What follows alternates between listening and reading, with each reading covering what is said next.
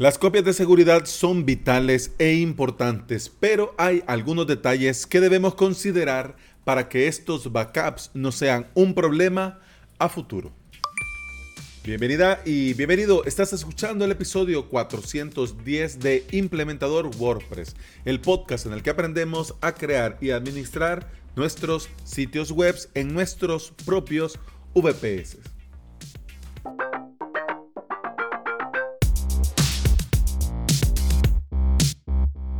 Los backups, las copias de seguridad son un salvavidas, son una póliza de seguros que en honor a la verdad las hacemos esperando nunca usarlas.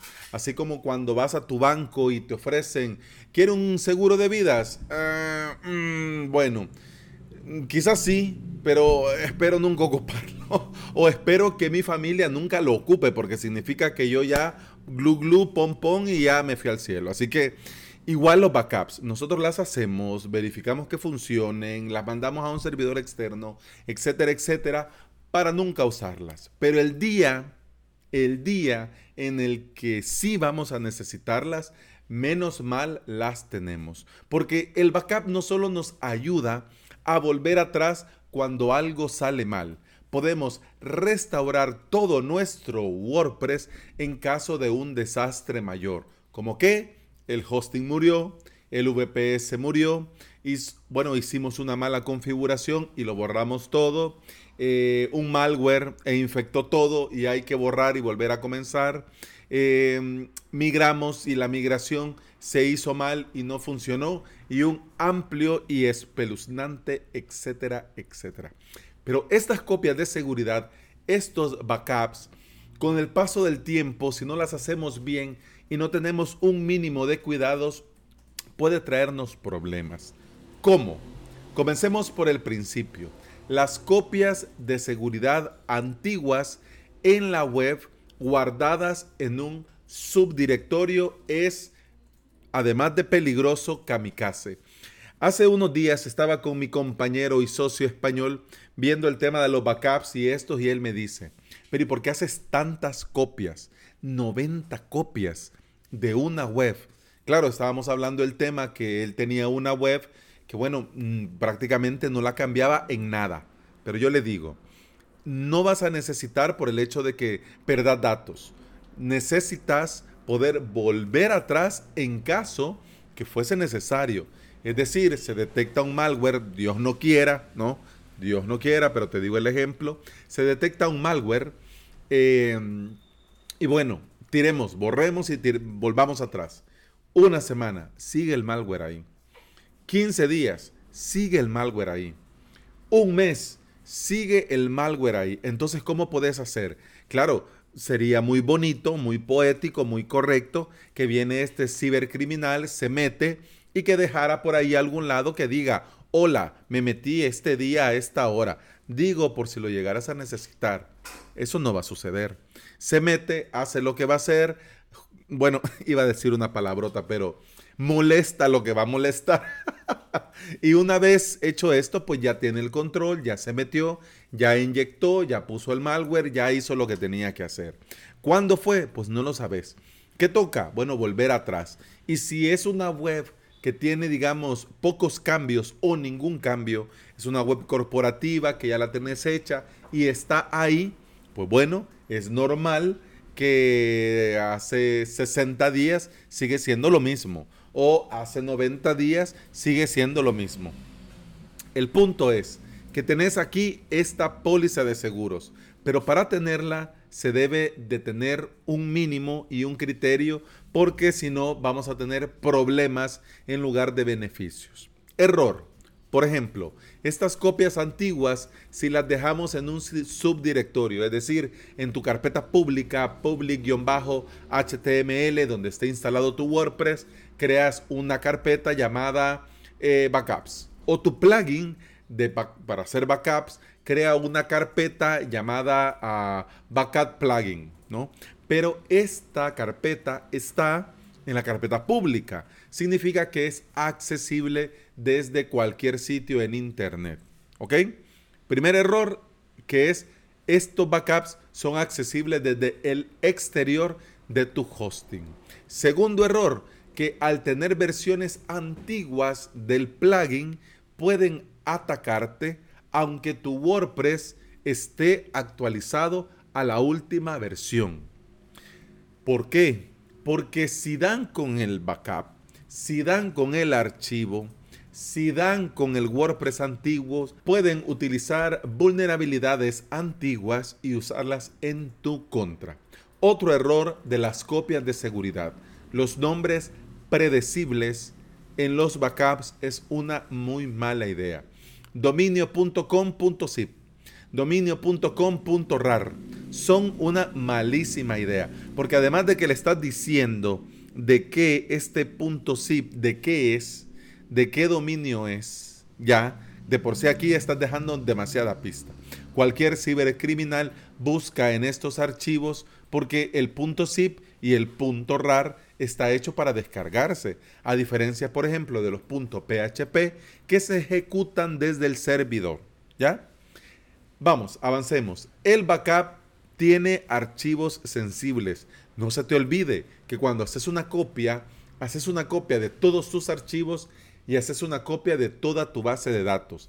Es decir, que tenés ahí en los archivos, por ejemplo, al wp-config.php.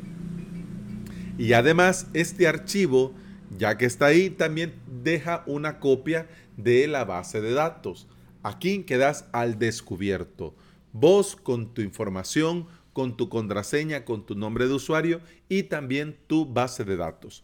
Con estos datos, se podrían conectar directamente a tu base de datos e inyectarte código malicioso sin ni siquiera darte cuenta.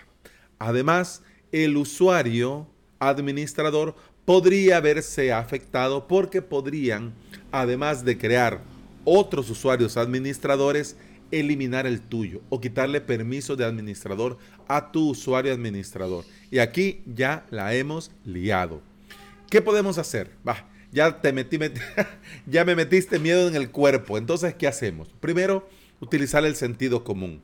No vamos a usar nombres predecibles porque al fin y al cabo lo que nos interesa a nosotros es un, digamos, un dato correlativo, una fecha, una hora, y ya nosotros ya sabemos que la carpeta que está en tal sitio es la copia de este sitio y la fecha pues ya sabemos nosotros a la hora de restaurar cómo podemos tirar de la copia. Segundo, proteger las copias con contraseña.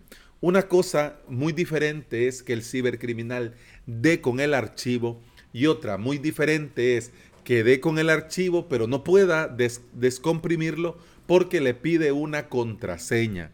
Y si sos, haces la tarea y haces bien las cosas, te lo tomas muy en serio, ya sabes que mínimo de 12 caracteres, no. Bueno, si te da la gana, 20, 22, 32. De todos modos, tenés a un programa para que te recuerde las contraseñas. No lo vas a recordar vos. Pero ¿qué te quiero decir? Entre más larga, mayúscula, minúscula, símbolos, números, es una misión imposible. No le va a tener a cuenta tratar de descomprimir esto y con algunos métodos de fuerza bruta puede hasta dañar el archivo. Así que contraseña y santo remedio.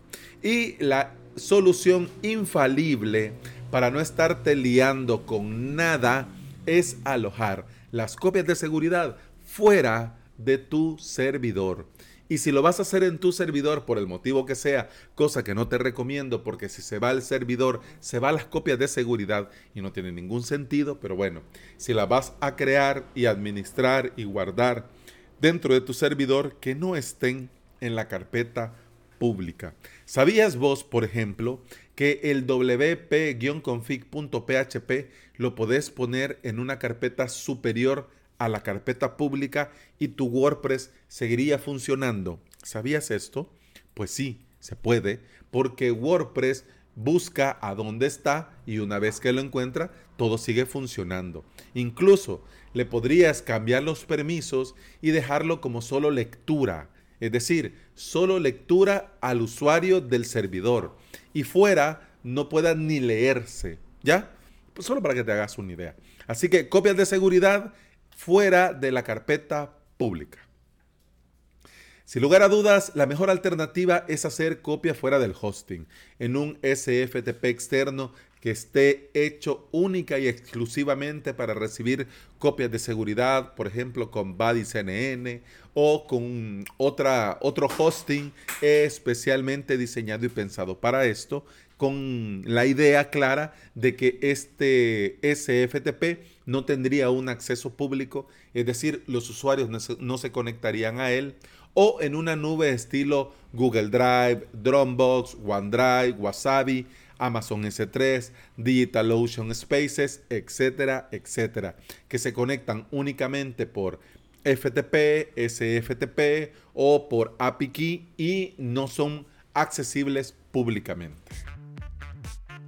Ya ves que no cuesta nada hacer copias de seguridad, pero hasta con detalles tan mínimos como ponerlas en carpetas públicas o no ponerles contraseñas, podríamos nosotros, es, en lugar de tener una póliza de seguros, estar cavando nuestra propia tumba digital. Así que cuidado.